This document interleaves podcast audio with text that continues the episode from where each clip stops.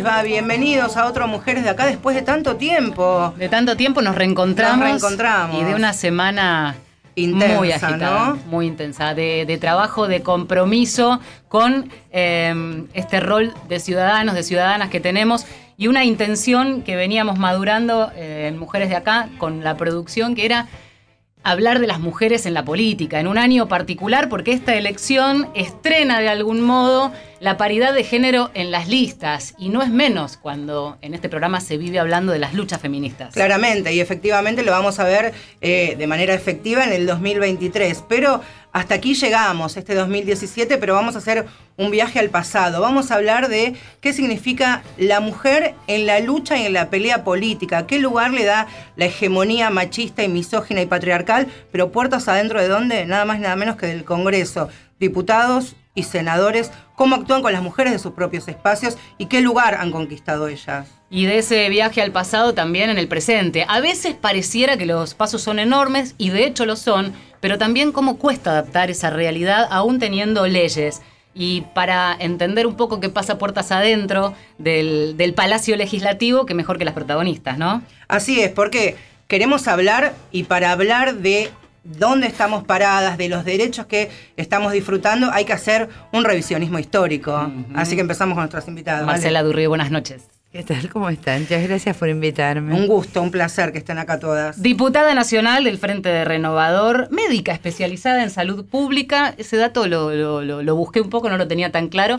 Eh, y una trayectoria política de cuántos años? ¿De toda la vida? Estoy- sí, empecé a militar a los 15 A años. los 15. Este, tengo casi 70, así que. Bueno, este, muchos años.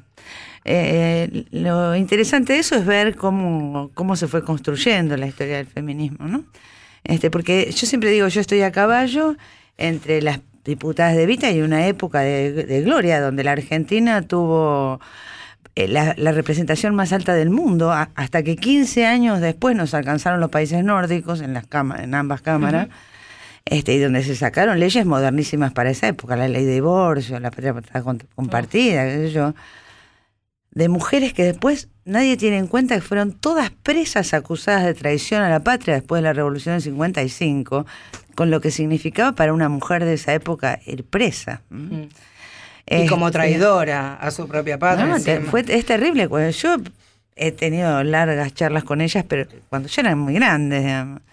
porque también está esta cosa, esta cuestión de los saltos generacionales que hacía que cuando irrumpimos en la política, la generación, digamos, de los años 60, les decíamos las viejas de la rama, tan injustamente que tardamos mucho. A ver, vos imagínate que eran señoras a quienes Eva Perón, por, eh, por, eh, producto de la época, le decía, ustedes tienen que estar siempre vestidas elegantes y nunca... Estaban prohibido que los varones entraran a los, a los locales del Partido Peronista Femenino. Y llegamos nosotras de los 60 revoleando el corpiño con pantalón campana. y, Claro. eh, era, una- era un encuentro imposible. Yo tardé muchos años en reivindicarla. Me encanta porque en este programa, además, y ahora van a escuchar el resto de las voces, este corte también generacional, ¿no? Recién hablábamos de Marcela y otra generación, también en la política, también con su historia. Brenda Agostinola, buenas noches. ¿Qué tal? Buenas noches, ¿cómo les va? Gracias por venir. Y pensaba, mientras la escuchábamos a, a Marcela, diputada nacional por la Unión Cívica Radical, en representación, corazón en Esquel, pero la otra parte en, en la provincia de Córdoba, un camino recorrido que también, sin lugar a dudas, recogen los guantes que militaron quienes las antecedieron, ¿no? Sí, ni hablar. Yo recién la escuchaba a, a Marcela y pensaba también lo que ocurrió antes en Argentina, ¿no? El, el movimiento de las primeras mujeres sufragistas a comienzos de, del siglo pasado, 1900, donde quizás es el primer antecedente que encontramos más reciente de la transversalidad, ¿no? De esa capacidad de las mujeres de distintos partidos, de Alicia Moró de Justo, de Julieta Lantieri, de Elvira Rawson, de pelear en aquel momento por lo que era el voto femenino, ¿no? El derecho al voto, los primeros proyectos que llegaron al, al Congreso y cómo fuimos capaces en distintos momentos de la historia de reconstruir esa, este, si se quiere, alianza originaria de mujeres de distintos pensamientos para trabajar juntas y pelear por los derechos de las mujeres. eh, recién contaban eh, un momento histórico, también otro es la década del 90, cuando se logra la conquista del de la famosa ley de, cupo femenino eh, y la antesala de lo que fue el año pasado, la aprobación de la, de la ley de paridad. ¿no? Bueno, me parece que si algo tienen en común, como estos distintos momentos históricos de consagración de derechos para las mujeres tiene que ver con, la capacidad de salir de las coyunturas y construir alianzas transversales entre las mujeres de distintos movimientos políticos. ¿Vos cuántos años tenés? 37. Ahí está. Hablamos de otra generación y nos vamos más más acá en el a Los 29, a los 29 años, es periodista, es politóloga. Nuestra tercera invitada es Michelle Volpin, es parte del equipo de ciudadanía e instituciones del gobierno en la Fundación Directorio Legislativo, que después les vamos a, compartir algunas de, las crónicas que, que hizo Michelle, porque queremos hablar también, aunque sea de manera cuantitativa, qué pasa en la representación real de las mujeres en el Parlamento, ¿no? Buenas noches, muchas gracias por invitarnos. Eh, sí, para nosotros siempre es un tema, venimos analizando, el año pasado eh, editamos el libro número 10 del directorio legislativo, es un libro que nosotros hacemos cada dos años y en el que recopilamos justamente la información de los legisladores y las legisladoras que nos representan. Y el desafío cuando hicimos el libro número 10 eh, fue que nos dimos cuenta que teníamos un archivo histórico de los últimos 20 años del Congreso que ni el propio Congreso aún tenía respecto a un montón de información que nosotros pedíamos y uno de los análisis posibles era el análisis de género. Entonces, de ese análisis surgió que en los últimos 20 años, eh, cuál era el lugar que las mujeres habían estado ocupando, ¿no? Y eso nos dio, por ejemplo, que solamente el 30% de las comisiones fueron presididas por mujeres, que las eh, comisiones presididas por mujeres en general son una extensión de los roles, eh, digamos, que mantenemos en el hogar, que tienen que ver con las tareas de cuidado, que muchas veces cuando hay mujeres legislando, legislan sobre salud, sobre acción social, sobre educación. Nos preguntamos cuándo van a llegar y cuándo van a estar las mujeres también presidiendo comisiones como la de presupuesto, la de Hacienda, eh, de legislación general, que son las comisiones en las que, en las que más se trabaja. Nos preguntamos también por qué sucede esto de que hay por un lado un argumento de la meritocracia, pero por otro lado los estudios muestran que en los últimos 20 años las mujeres tienen más formación de grado y de posgrado, las legisladoras, y cómo puede ser entonces que, digamos, cómo, cómo contrarrestamos el argumento meritocrático con el argumento que muestra que las mujeres tienen efectivamente más formación que los varones adentro del Congreso. Es interesante porque analizando los números, muchas veces es una lectura de algo que uno siente, palpa, pero verlo en números es fuerte también. Y me quedo con esto de un análisis de los últimos 20 años. Si no tuvieras eh, los números, Marcela, harías un análisis más o menos similar, digamos. Necesitábamos una ley, necesitamos una ley para que empiecen a abrirle las puertas y darle lugar a las mujeres. Absolutamente. Cuando nosotras empezamos a pelear por el cupo éramos el 5%. Este, nada, no existíamos. ¿Y, cómo se este, plantea ese desafío cuando tenés que instalar agenda dentro de... este eh, Bueno, yo, yo puedo contar la historia, esta sí es historia que viví personalmente. Yo ahí, ahí tengo alguna diferencia, como Brenda, yo creo que veníamos, veníamos en, el tiempo, digamos, de un grave desencuentro entre las mujeres que fue justamente durante la época de Vaperón. Las sufragistas, y con esto no estoy quitándole ningún mérito, que habían peleado duramente por el sufragio, en ese momento, por en, rechazo a, a, Perón y a, y a, Eva Perón en particular, este, se, se abrieron de la pelea por el voto priorizaron su pertenencia partidaria, inclusive cuando se discutía el, voto, este, las mujeres decían, plantearon, nosotros no queremos que el voto nos la entreguen los varones. ¿Viste? Un argumento que se repite en la historia y que a mí me gasta un poco, porque, este, bueno, este, eh, cuando vos sos minoría necesitas el apoyo de la mayoría, es una eh, cosa elemental, digamos. Eh, y de hecho, las únicas diputadas y senadoras que hubo hasta el 73 fueron mujeres y el Partido Radical tuvo su primer diputada, que fue una genia, digamos que por lo tanto está fuera de todo, que es María Teresa Morini, en el 73. Y el Partido Socialista, que tuvo representación muchas veces, nunca tuvo una mujer. Cuando Evita sanciona la ley de lo que después en la socialdemocracia llamó el cupo partidario, o sea que los partidos a ver, la historia es que se sanciona la ley de voto, Evita ya había armado las listas de candidatas y el código electoral decía que no podían ser candidatas porque no eran ciudadanas con dos años de afiliación.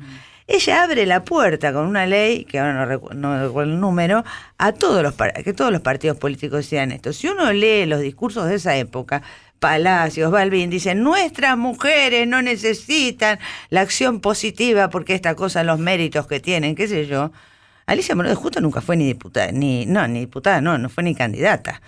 este, entonces, digo, ojo, porque este argumento, este argumento meritocrático, siempre se ha usado en contra de las mujeres, de las minorías, de los pobres, de, digamos, este, y obviamente siempre es falso en todas las situaciones.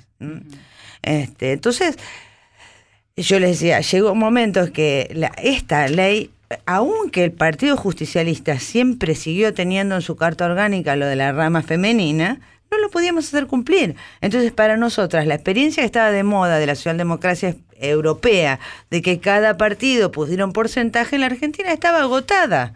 Ya, había, ya sabíamos que no lo podíamos hacer cumplir. Este, entonces fue una, realmente, a, a ver, María Teresa Morini, con, con eh, Norma, Norma Pons, con y, bueno, Margarita Malarro, obviamente.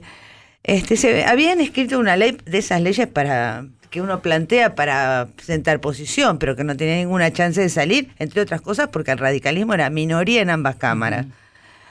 Cuando se está por caer la ley en el Senado, la verdad que este, además inteligentemente nos, nos llaman a nosotras, a la, a la, a la- a la- a la peronista. Eh, aviso que en el Senado había tres senadoras. ¿Año? Este, ah, estamos hablando del año 90. o 91. 91. Claro, la ley de cupo 91. 91. Pero Sí, pero esto 91, pero fue el la previa, 90, la esta es la previa. Claro. Este, la ley estaba por perder estado Claro. parlamentario. Había tres senadoras.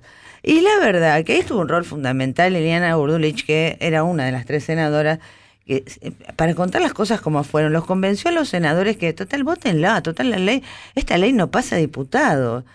Dale, che, déjense joder.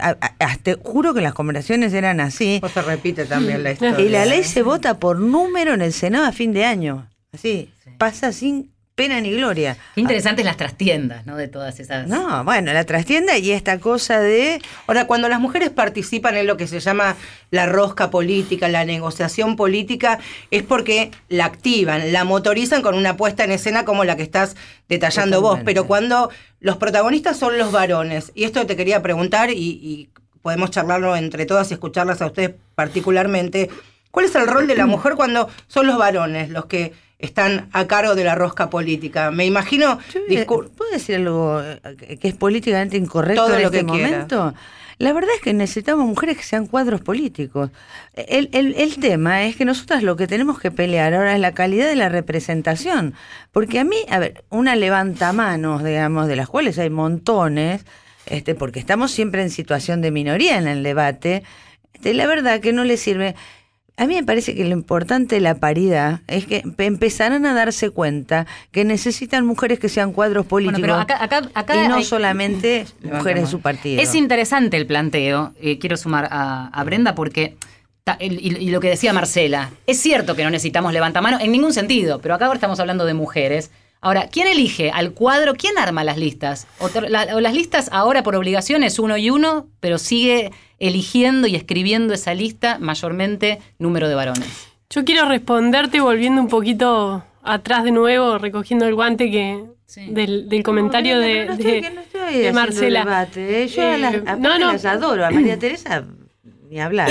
Para contextualizar, digo, los, los partidos, y el mío en particular, el radicalismo, si uno mira su, su historia, ha tenido como esta contradicción constante, ¿no? Digamos, ha sido un partido que ha sido protagonista de la conquista de derechos de las mujeres, en particular, eh, pero que también ha, tenido una estructura muchas veces conservadora. Entonces ha sido, digamos, producto de esa tensión entre las dos cosas.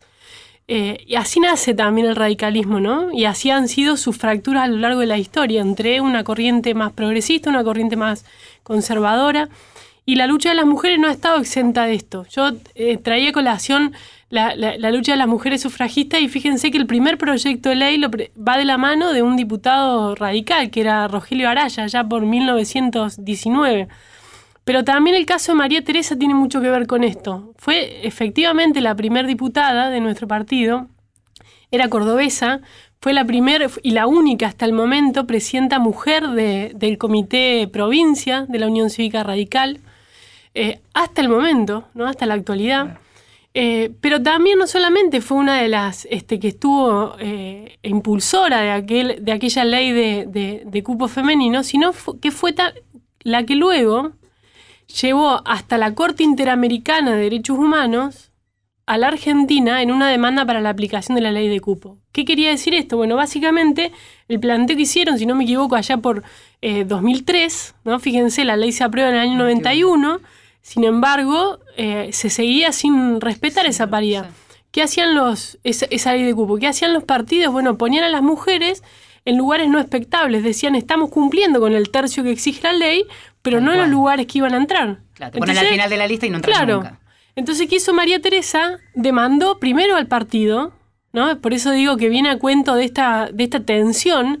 Demandó al partido, llegó hasta los, los máximos tribunales de Argentina y se fue a la Corte Interamericana y obligó a nuestro país a una solución amistosa que fue la reglamentación de la ley de cupo, que dijo, los partidos tienen que cumplir cuando arman las listas, en los lugares expectables tiene que haber al menos un tercio Igual, de mujeres. ver, y ahí cambió. muchas de esas ¿no? Cosas- De ahí en adelante... No, espera, espera, ¿sabes cuándo? Basta mirar los números, digo, basta- eh, recién en el 2007 Argentina logra tener el tercio mujer en el Parlamento ¿Sabes cuándo realmente cambió? Con una cosa que pasó desapercibida, que fue que el procurador en ese momento, porque el, el primer problema, la, prim- eh, la primera cosa este, que hicieron fue negarnos legitimidad para accionar frente a la justicia, lo que se llama legitimación activa.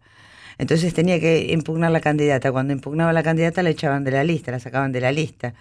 Entonces, este, el procurador de ese momento, que se llama Nicolás Becerra, le da orden a los fiscales diciendo esto es una ley de orden público y por lo tanto los fiscales tienen que hacer cumplir la ley. Ahora, Y ahí empieza a cambiar la situación. Al final, con María, María- con María Teresa, ya iba aumentando año a año la representación. No le estoy ni que quitar, te pero aviso, yo perdón, eh, igual, igual más allá de, porque si no vamos Ah. a estar todo el programa, digamos, debatiendo Sí, en no, qué no momento. Me parece que es una construcción, una gesta. La pregunta a cada una desde su propio espacio político es. ¿quién hace las listas? O sea, eh, eh, yo Bueno, trabajo en un canal sí. de televisión donde decís, yo no decido a qué nota voy, lo decide tal. Bueno, ¿quién arma las listas? sí. ¿Las arman Yo varones? digo, Las- ve- venía a cuento este, de esto, ¿no? Mi, mi respuesta, digo, la pelea que nosotros dimos por la paridad, que nos costó muchísimo y que tiene muchas similitudes, digo, en la, en, en, en la resistencia de los bloques, de las autoridades de los bloques a poner estos temas en agenda, a, a permitir que se apruebe la ley, pero no en el discurso público, ¿no? Porque sería más Ahí, fácil. puertas, ahí que, Puertas quiero adentro, ¿no? Puertas adentro, decir, bueno, Para a que nuestros oyentes que no están familiarizados con lo que es la rosca, el, la negociación, puertas adentro de, de los despachos de los asesores, de los diputados, ¿qué se decía? ¿Cuál era la excusa que se decía cuando ni siquiera se daba la oportunidad de tratar el derecho a la paridad en las listas? ¿Qué que- escuchaste vos? No, no, no escuchaba. Digo, nosotros peleamos muchísimo. Fíjense, habíamos llegado a tener. eh, eh, es, com- es como compleja, digo, no, no tiene sentido como enredarnos en esto, pero se había dado la situación de que la Cámara de Diputados había mandado una media sanción al, Senado y el Senado había hecho lo mismo. Es decir, eh, como pocas veces teníamos dos medias sanciones, pero no teníamos ley. Entonces, o el Senado trataba la nuestra o nosotros tratábamos la del Senado. Bueno, eso llevó a que nosotros tuviésemos muchísimas instancias, pedidos adentro de nuestros bloques, pedidos adentro del interbloque.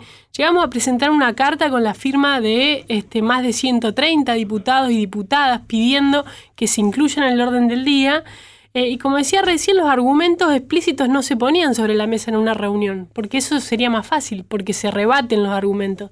Sino es simplemente, bueno, lo escuchamos, pero el tema nunca aparecía. Y nunca lográbamos que se meta en la sesión. ¿No? Nunca lográbamos que se convocase a una sesión para tratar la ley de paridad. Y fíjense que ese día de- donde se aprobaron estas dos medidas sanciones fue una de las movilizaciones y una menos. Eso ocurrió porque había miles de mujeres en la calle demandando por una agenda completa de derechos eh, y, y en el Parlamento, digamos, la reacción fue, bueno, tenemos esto acá, lo, lo- lo tomemos. Ahora, después era imposible convertirlo en ley. ¿Cómo logramos eh, sacar la ley? Bueno, algunos recordarán un día a las 3 de la mañana en un acuerdo de nuevo, diputadas de todos los bloques, eh, sin avisarnos, habíamos puesto de acuerdo que Vicky iba, Vicky Donda iba a, a pedir el tratamiento sobre tablas. Y eso, bueno, primero, este, eh, dej- dejó sorprendidos a, a los presidentes de los bloques, a las autoridades, porque no se lo esperaban, no, no se lo imaginaban, eh, y- y felizmente con una reacción, eh, yo creo, muy acertada del presidente de Monzó, eh, que bueno, permitió que se someta a votación, prácticamente por unanimidad salió la ley, ¿no? Fíjense esto, el contraste entre no queremos que salga y una vez que te exponen a, la- a- a- a tener que votar, bueno, todos acompañaron, ¿no? Eh, y, y, mm, digo, a ver, la discusión y viene también a lo que decían a ustedes al principio y a, y a tu pregunta de quién arma las listas. Me parece que el salto y el paso que tenemos que dar las mujeres que estamos dentro de los partidos políticos es por eh, sentarnos en los espacios donde se toman las decisiones. Exacto. Creo que esa es la clave y para mí ese es la- el, el aporte más importante que hace la ley de paridad, no tanto en el armado de las listas, porque seguramente ahora vamos a hablar algo de eso, de por qué no va a cambiar tanto la composición real de la Cámara. Lo que sí cambia es que obliga a los partidos a tener en sus estructuras, en, en el caso nuestro, en el comité, en los órganos colegiados, una integración que sea mitad y mitad entre hombres y mujeres. Entonces, las mujeres van a estar sentadas en los órganos formales donde se toman decisiones.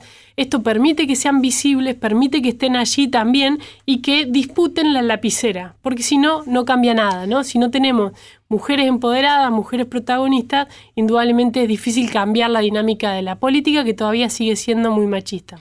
A quien escuchaban Brenda Austin, que está como invitada en Mujeres de Acá, también está Marcela Durrié, también Michelle Volpin. Enseguida vamos a seguir hablando con ellas. ¿Escuchamos algo de música? Voy recorriendo las palmas de mis manos, donde las líneas dibujan la historia que nos nombró. Nos pusimos las gafas y todo cambió. Entonces luchamos por nuestra emancipación.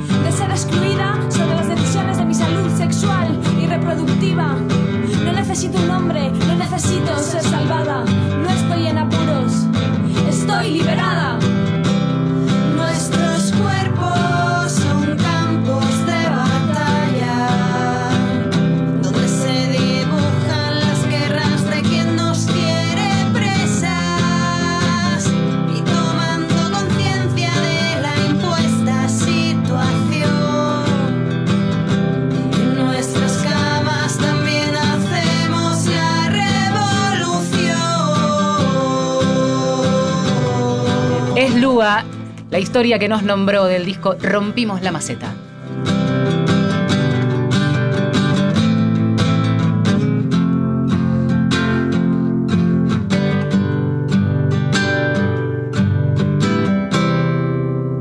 Mujeres de acá, por la radio de todos.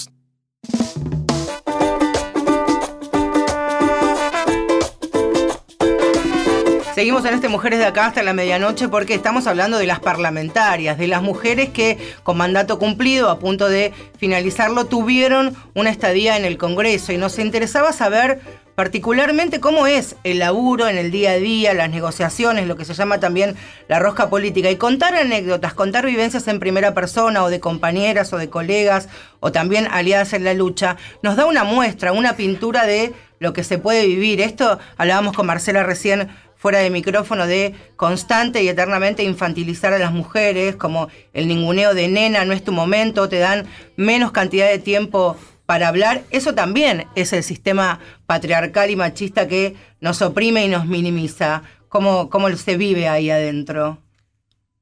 Sí, me parece que lo que es interesante en ese sentido es que, y esto es algo que nosotros decimos bastante, que es que no alcanza con que sea ley. Era algo que hablábamos bastante el año pasado cuando, cuando estaba todo el debate por la interrupción voluntaria del embarazo, que había mucho, ¿no? Mucho digamos, mucho de lo, que, de lo que se sentía en la calle era que sea ley, que sea ley, que sea ley, con todo lo que eso implica y con todo lo que sabemos que beneficia que haya una ley de esas características, como lo mismo con las leyes que tienen que ver con la representación de las mujeres. Pero sí es verdad que no alcanza y ahí es donde tenemos que como que afilar eh, la mirada, me parece, y, ver cómo enfocamos, porque tenemos otras leyes en la agenda de género que, que ya son ley y que efectivamente no se, que, que, no se realizan, como es el caso de la educación sexual integral. Entonces, cuando pensamos en eso, en directorio también pensamos en que es necesario que analicemos qué es lo que trae la ley de paridad y sí, cómo va a afectar la conformación, pero también un poco de realidad. Un dato interesante.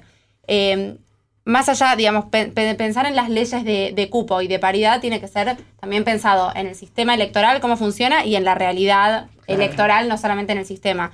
Lo que nosotros, por ejemplo, vemos es que si se mantiene la tendencia que está hace 20 años, que es que los hombres encabezan las listas y no las mujeres, en el Senado nunca va a haber una representación paritaria. Entonces ese es un dato de la, de la realidad y que la ley sola no alcanza, que tiene que haber un tiene que haber un cambio de cultura política que tiene que ver con la rosca, tiene que ver con el armado de las listas, tiene que ver claro, con. Porque en el mejor de los casos renuevan tres, con lo cual si, si arrancan con un varón, terminan siendo un 2 a 1. Exactamente. Y es una tendencia, digo que es un número, en los últimos 20 años esto viene siendo de esta manera y en estas elecciones de vuelta el monitoreo dio lo mismo, digamos, la mayoría de las listas siguen siendo encabezadas por varones. Sí, pero fíjate que, por ejemplo, ahora son mujer y varón en la, en la lista, en la foto, que... Estamos, estamos en la tanda, ya venimos, ya venimos, ya venimos y la seguimos.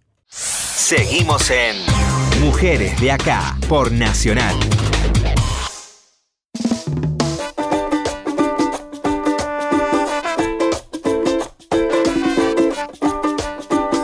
Todavía un ratito hasta la medianoche. Esto es Mujeres de Acá. Estamos hablando de las mujeres en la política, puntualmente ocupando una banca parlamentaria, abriendo camino, ahora que pareciera más fácil y esto necesitó de una lucha muy fuerte de parte de las propias mujeres. De parte de las propias mujeres y una de ellas que está aquí, que recién hablamos y quiero hacer base un segundo en la provincia de Córdoba, porque está una de las diputadas nacionales por la UCR de esa provincia. Brenda, de, la, de toda la provincia de, Córdoba, ¿hay un porcentaje aproximado? ¿Qué cantidad de mujeres están a cargo de intendencias, por ejemplo? Mira, de los, de los 18 municipios más grandes de Córdoba, el 80% nunca tuvo una intendenta mujer. Y hoy el 90% los conducen varones. ¿no? Eh, entonces, estos datos son elocuentes. Fíjate, en esos municipios, el 40% no tiene mujer en sus gabinetes, ni una.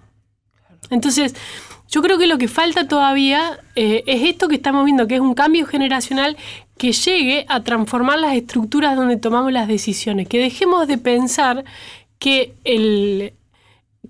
los estereotipos de lo que imaginamos sobre la autoridad se asocian más a lo masculino que a lo femenino que cambiemos un poco esa idea y que las mujeres disputemos esos lugares de toma de decisiones, que disputemos los lugares en, las conducciones de los partidos, que disputemos las comisiones en el Congreso, que disputemos la Cámara, la presidencia de las cámaras. ¿no? Eh, y que disputemos los ejecutivos también. Yo recién contaba que hay una colega diputada que siempre dice, si las podemos contar es que todavía son pocas, porque es muy recurrente que enseguida, no, pero ya tuvimos una presidenta mujer, pero tenemos tales gobernadoras, tenemos... Siguen siendo excepción. Son excepción. Si miramos la historia de Argentina, siguen siendo excepción. Otra de nuestras invitadas, Marcela Durrier, recién decía cuando estábamos en la tanda esta cuestión de el cuadro político. Es cierto, uno piensa automáticamente que tiene que haber mujeres consolidadas, con un peso, este, como para poder, por ejemplo, dar esas peleas, disputar el poder. Pero yo te quiero preguntar, porque me parece que va de la mano también con otras cuestiones que atraviesa el machismo y demás en la sociedad toda, y es, claro, estás a cargo de los pibes, tenés que este, abrirte camino en otros ámbitos y además ser cuadro. ¿Cómo se construye un cuadro político?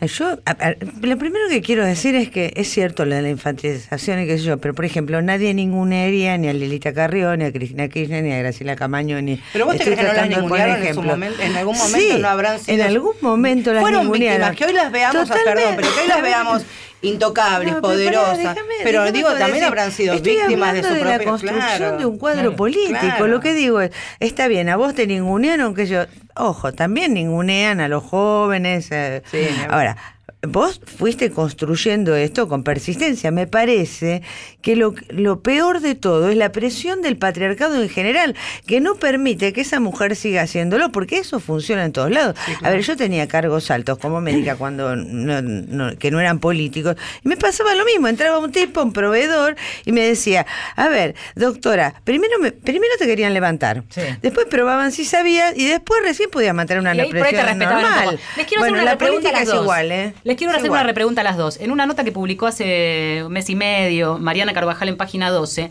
donde habla y recoge un poco el tema de la política, eh, ella analizaba este dato. Ninguna de las diputadas que en 1991 promovieron y votaron la ley de cupo renovó su banca. Terminados sus mandatos, quedaron fuera del Congreso. Le voy a preguntar a las dos invitadas que tenemos, que son diputadas actualmente y que no renuevan mandato, si sos un cuadrazo político, ¿por qué no renovás? A ver, porque me parece que también, por ejemplo, hay situaciones distintas. Me parece que si, si este, me parece que en eso nosotras tenemos más eh, eh, puestas las cosas en valores.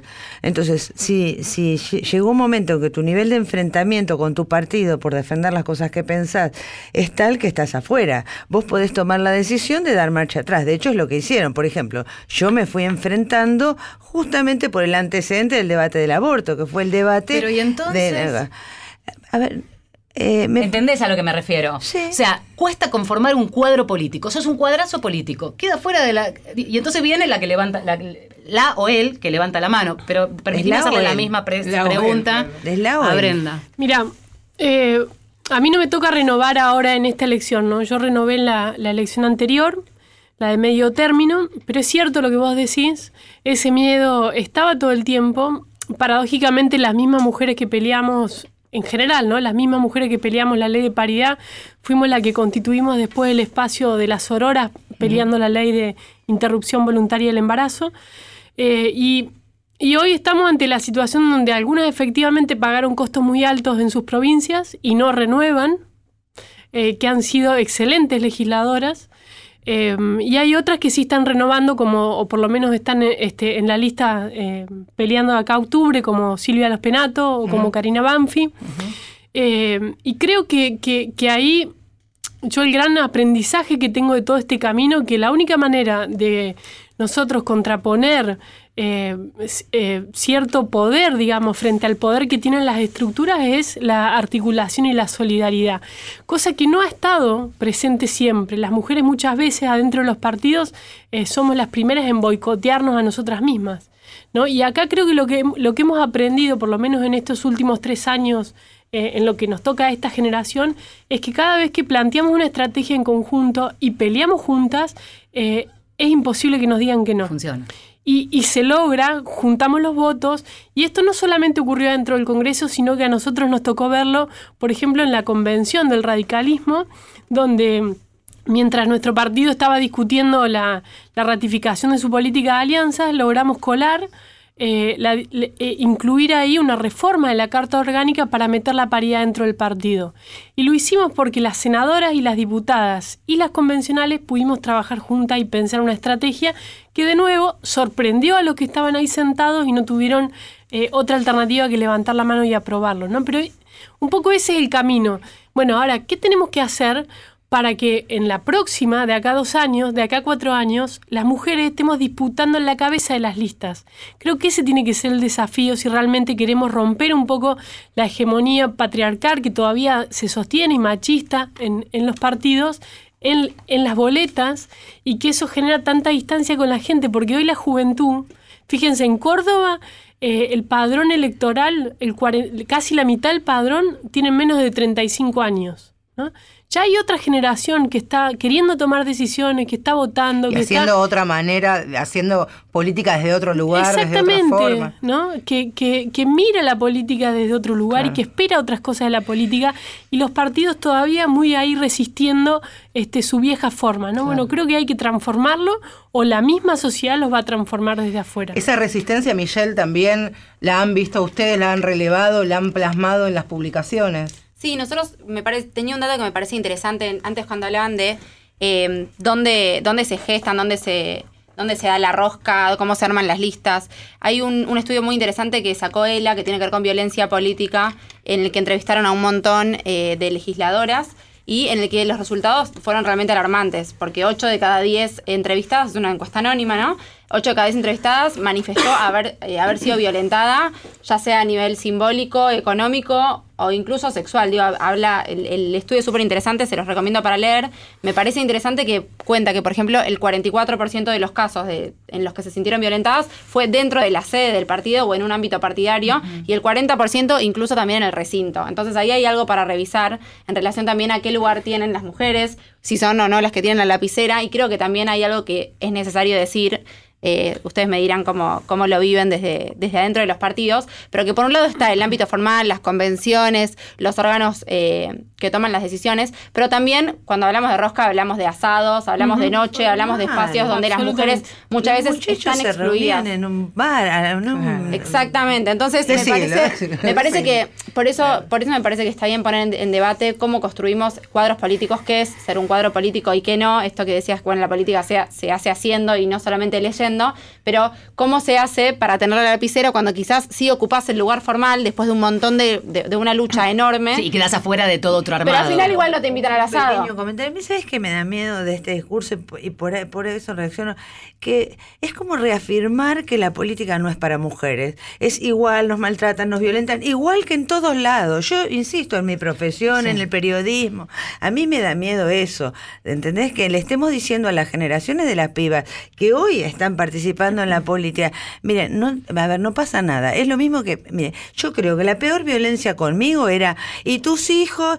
¿Qué va a pasar? Y militas, estudiás, y sos, ¿y qué va a pasar con tus hijos? Entonces ando por la vida haciendo cortes de manga. Mira, mira, acá tenés, son tres, no son más tontos que los demás, son bastante más piola que el promedio, no les pasó nada. Me parece que tenemos que dar ese mensaje a las chicas.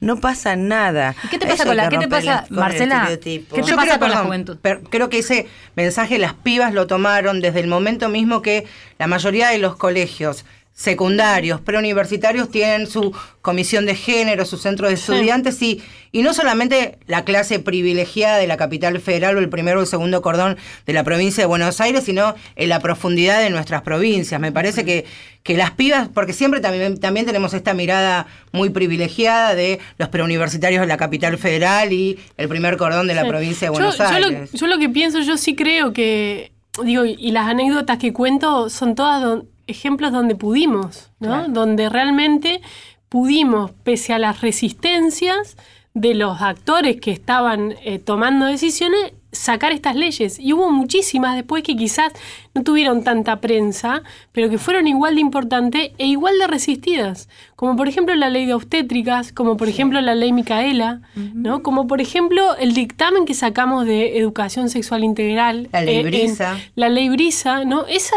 todas esas leyes fueron producto de que nos pusimos de acuerdo diputadas de distintos bloques. Entonces, cuando yo digo esto, y también lo pongo de ejemplo al interior de, de- de mi partido, lo que digo es, no necesariamente tenemos que reproducir los mismos modos, ¿no?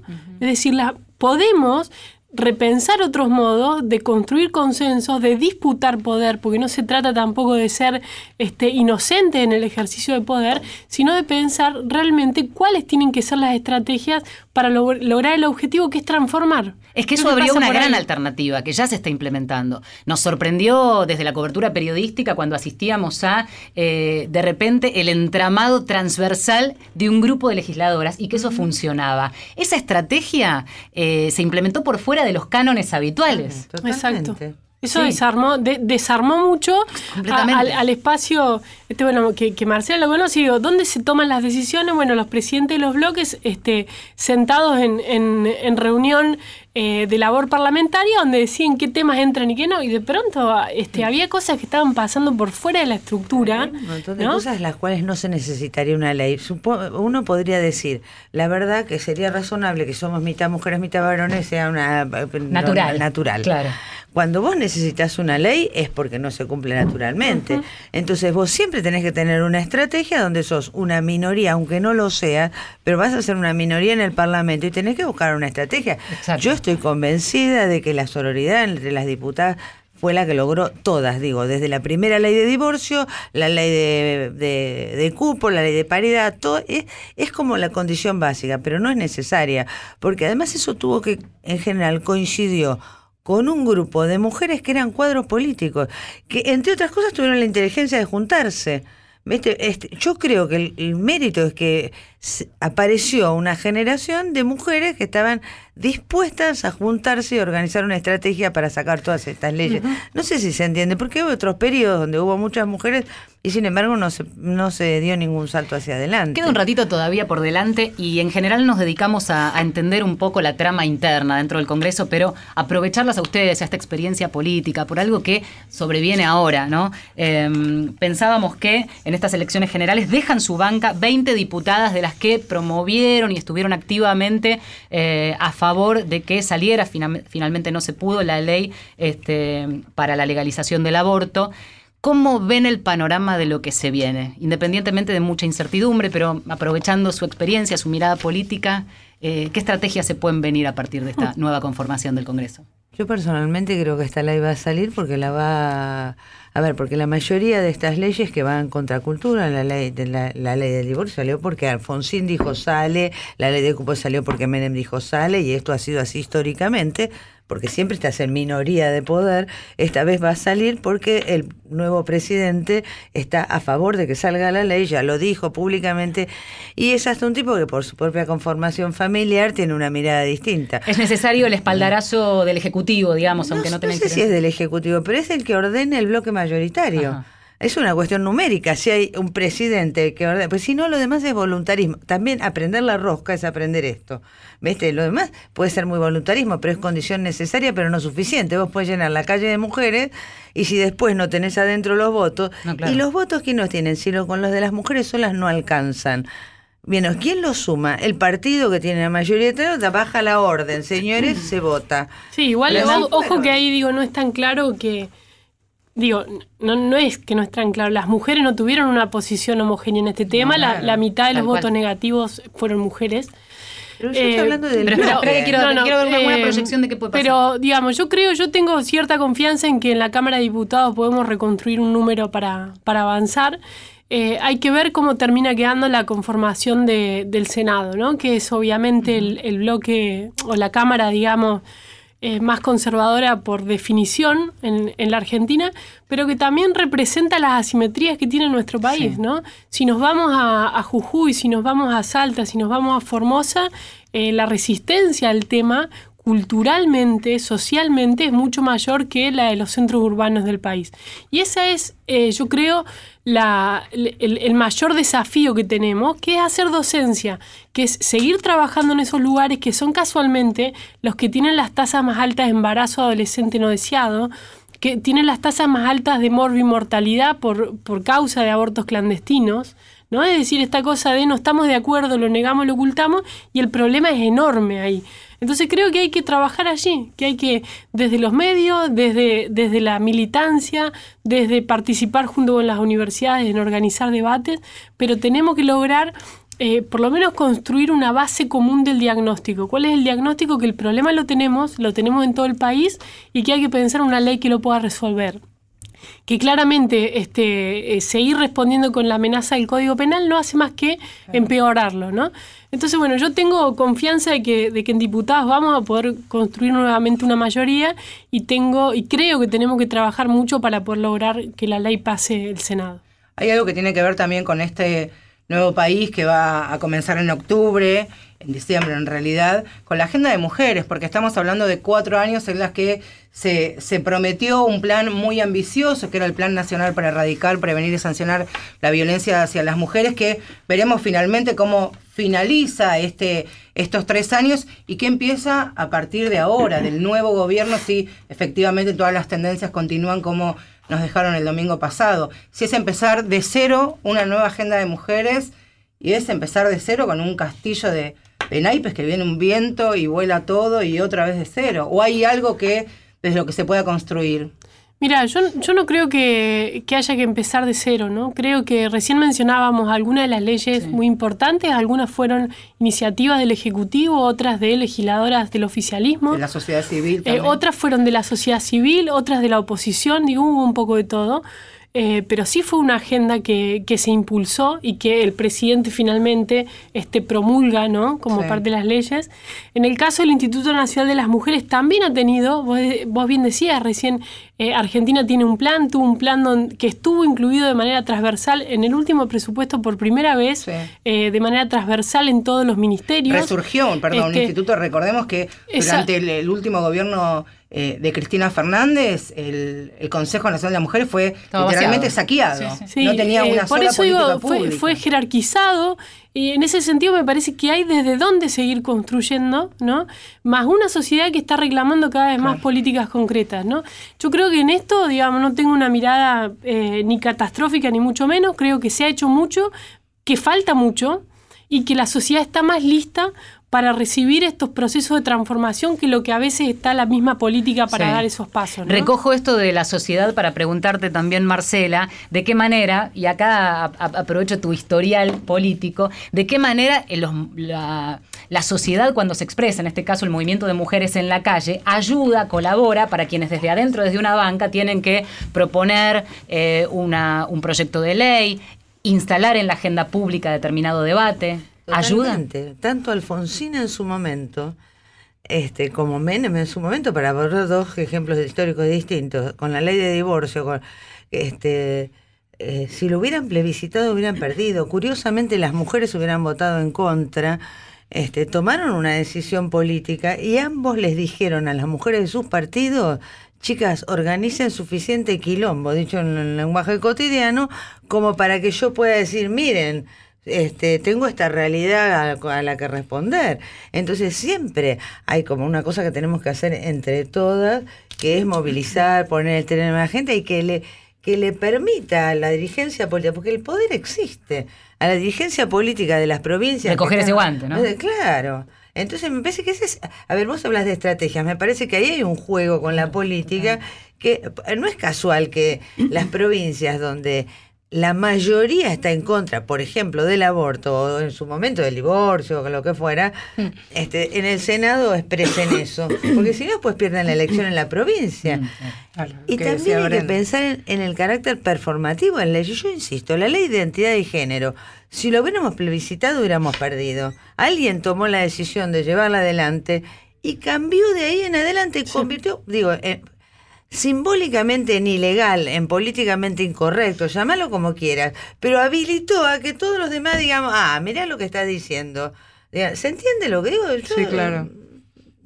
Yo Sí. quería sumar algo que es un poco incómodo decir, pero me parece que también hay que decirlo y que ahora, digamos, con, con la nueva conformación del Congreso, que igual como decían, hasta el 2023 no vamos a verlo y, y tam- vamos a ver si lo vemos, por esto que hablábamos antes del Senado, tiene que ver con también poder distinguir entre mujeres en las listas y feministas en las listas. Claro, que me parece que eso siempre es el dato, es incómodo decir, pero siempre es el dato que hablamos, un poco lo que decía Brenda en relación a cómo votaron las mujeres eh, en la ley del aborto. Nosotros hace poco en directorio hicimos, cruzamos las bases de datos eh, de la Cámara de Diputados en diferentes leyes y cómo votaron mujeres, hombres. Y justamente lo que llegamos es que uno también desmi- desmitifica que todas las mujeres votan a favor de lo que no- de lo que podemos consensuar que está dentro de la agenda de derechos para las mujeres. Entonces, ahí también hay algo que, hay algo que, que vamos a tener que revisar y que quizás viendo cada vez más mujeres es algo que de vuelta vamos a tener que decir, bueno, sentarnos y decir, la, la presencia de más mujeres garantiza eh, la aprobación de ciertas leyes o no? Yo, yo creo que no, digamos, yo creo que en principio no, pero sí creo que hay un trabajo ahí para hacer en relación a esto de la docencia, del convencimiento, de la generación de alianzas y de nuevas estrategias que vayan por fuera, digamos, dentro de, de las reglas del juego del Congreso, pero también poder pensar un poco como fuera de la caja, como fue el caso que contaba Brenda, por fuera de la labor parlamentaria, digo. ¿Puedo Claro. ag- agregar algo ahí? Yo, a ver, e- esa es una discusión muy vieja, ¿no? Si la representación sustantiva o... Este, a mí me parece que obviamente todas peleamos por feministas en las listas y fundamentalmente por mujeres que entiendan de política, porque a mí tampoco me sirve una feminista que después este, no, no sabe hacer esto, no sabe cómo son los mecanismos para que su idea se transforme en ley. Entonces presentan un montón de leyes verdes que después nadie va a tratar nunca. Me parece que en todo caso el mérito de sé yo, María Teresa Morini, para no ponerle el ejemplo, fue eh, pelear que eso se convirtiera en una realidad. Entonces, no es ahora lo que sí está demostrado acá y en el mundo que cuando hay más mujeres hace falta un pequeño grupo que impulse los proyectos y aunque sea acompañan. En general. Claro. ¿no? Y que siempre ha habido un proceso, este, un progreso en todo esto. En ese sentido quería preguntarle a Michelle dentro de, estamos creo sobre los minutitos finales, tres minutos nos quedan para cerrar, eh, entre los datos que tenías me interesaba el, el cuantitativo eh, comparado respecto de los últimos años, porque decís, en los últimos 20 años, eh, cómo fue creciendo la cantidad de mujeres ocupando eh, lugar en, en- en la- en el Palacio Legislativo, eh, pero en los últimos años creció más en No. porcentaje. No, de hecho eso es No. un poco lo preocupante y por eso también me parece que lo interesante va a ser cómo se, se implemente Claro. la ley de paridad, porque la ley de cupo, digo, tocó su techo en su, en su momento, fue totalmente innovador y la Claro. verdad es que fue una ley de vanguardia, la Argentina fue... Y quedó en el eh, 30. Y que, claro, quedó en el 30. Entre, piso entre el techo. 30 y el 34, eso es el número en el que se movió. No es que abrió la puerta, No, abrió quedó en el 30. Cultura, chicas, un elástico, lo soltás y vuelve para atrás. Cuando Bueno, no soltemos, no soltemos. ¿Estamos sobre el final?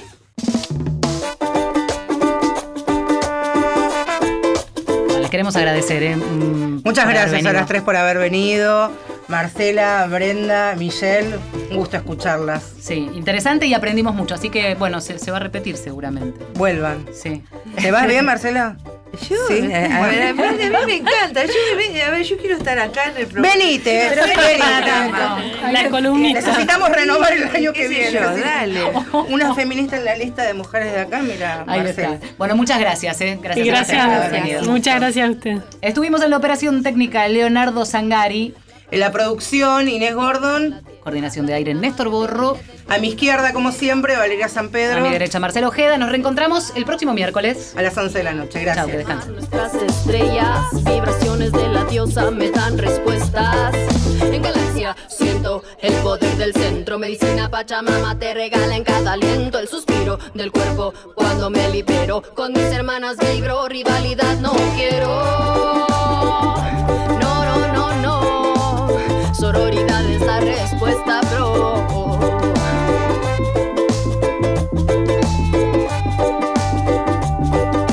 Marcela Ojeda y Valeria San Pedro, mujeres de acá.